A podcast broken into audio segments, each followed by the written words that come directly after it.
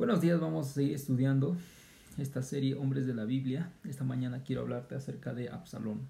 Absalón es el tercer hijo de David.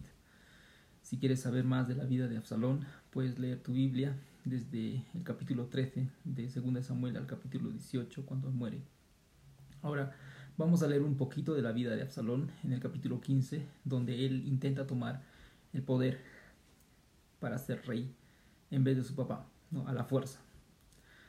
Y vemos que él estaba tratando de agradar a la gente. ¿no? Absalón decía, en el, en el versículo 3 dice, Absalón le decía, mira, tus palabras son buenas, o sea, la gente que iba, ¿no? Eh, la gente estaba yendo a buscar a, David para buscar justicia, pero Absalón no se paraba, dice, a, un lado del camino, en el versículo 2 dice eso, y los llamaba. Y decía, en el, en versículo 4 dice, ¿quién me pusiera por juez en la tierra? Para que viniesen a mí todos los que tienen pleito o negocio, que yo les haría justicia. Entonces él se veía a sí mismo como, el sucesor de David, pero más que eso, ¿no? Mm, el que sí eh, traería justicia y, buscaría darles derechos de verdad a los siervos de David.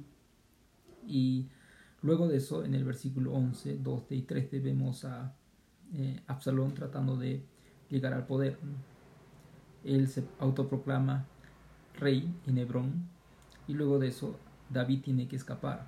En los versículos más adelante ves a David escapando de Jerusalén.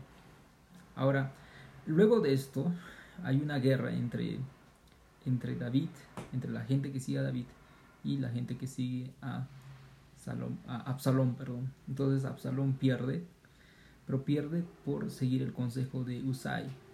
¿no?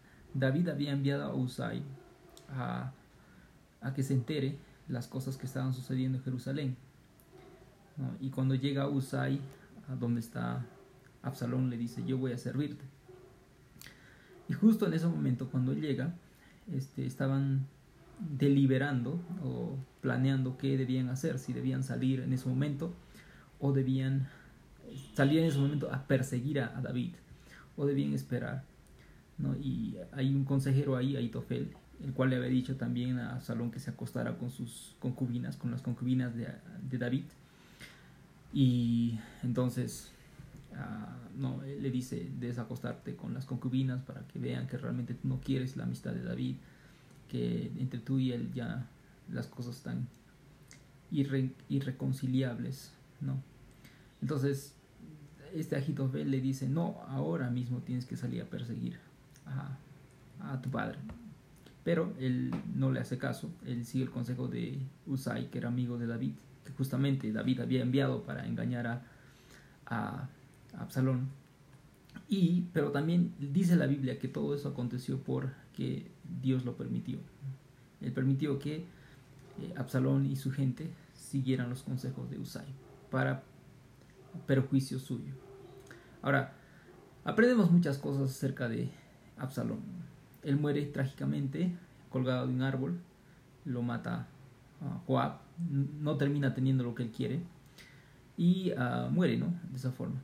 Ahora, él ah, es un ejemplo de las personas que son rebeldes, orgullosas y que poco a poco dejan que su corazón se llene de ira y de rencor.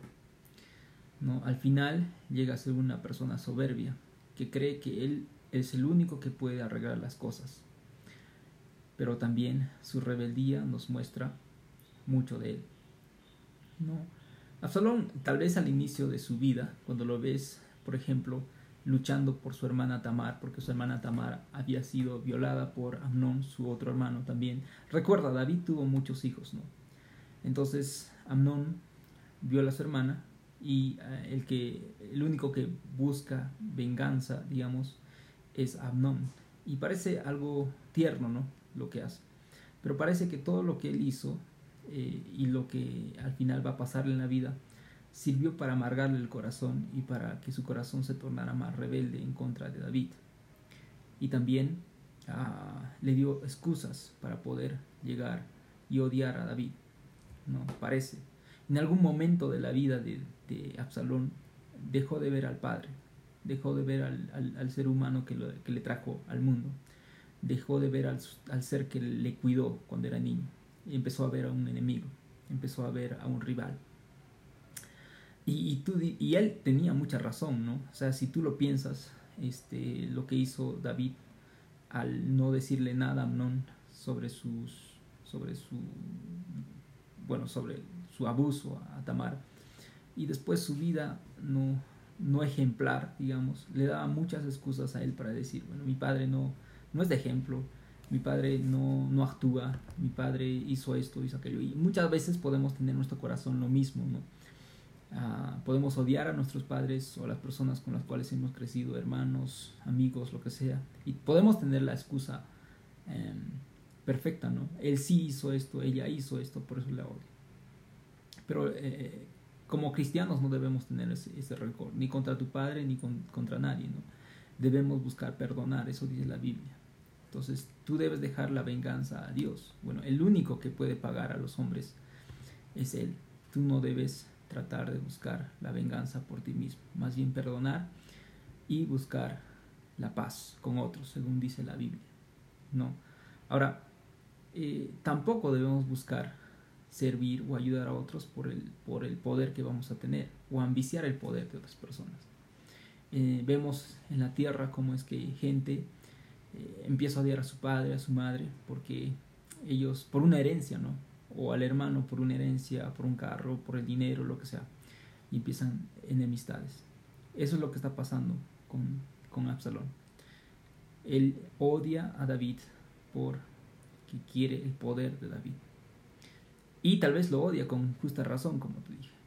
Pero él no debe ir en contra de la voluntad de Dios.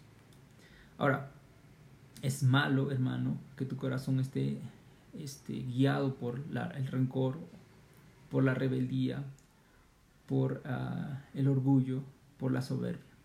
No es bueno porque esas cosas nos nublan. No, deja, no dejan que amemos a otros. Vemos a otros como una competencia no dejan que podamos estar en paz con Dios. Y no nos, nos nublan la mente y también nos tapan los oídos para escuchar a otros, los consejos de otros. Pensamos que otros están mal y nosotros estamos bien.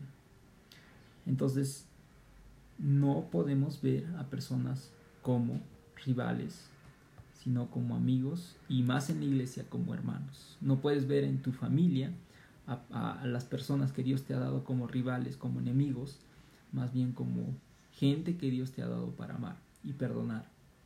Y puede ser que tú tengas muchas razones para odiar a mucha gente, pero debes aprender a perdonar. Aprende a perdonar. Aprende a servir también. Mira, para terminar, nosotros no estamos aquí para buscar un puesto. En tu corazón no debe haber en qué posición me pondrán cuando, si hago esto. ¿Qué beneficio voy a tener? ¿No? ¿Quiénes me van a servir? Estás más bien para servir.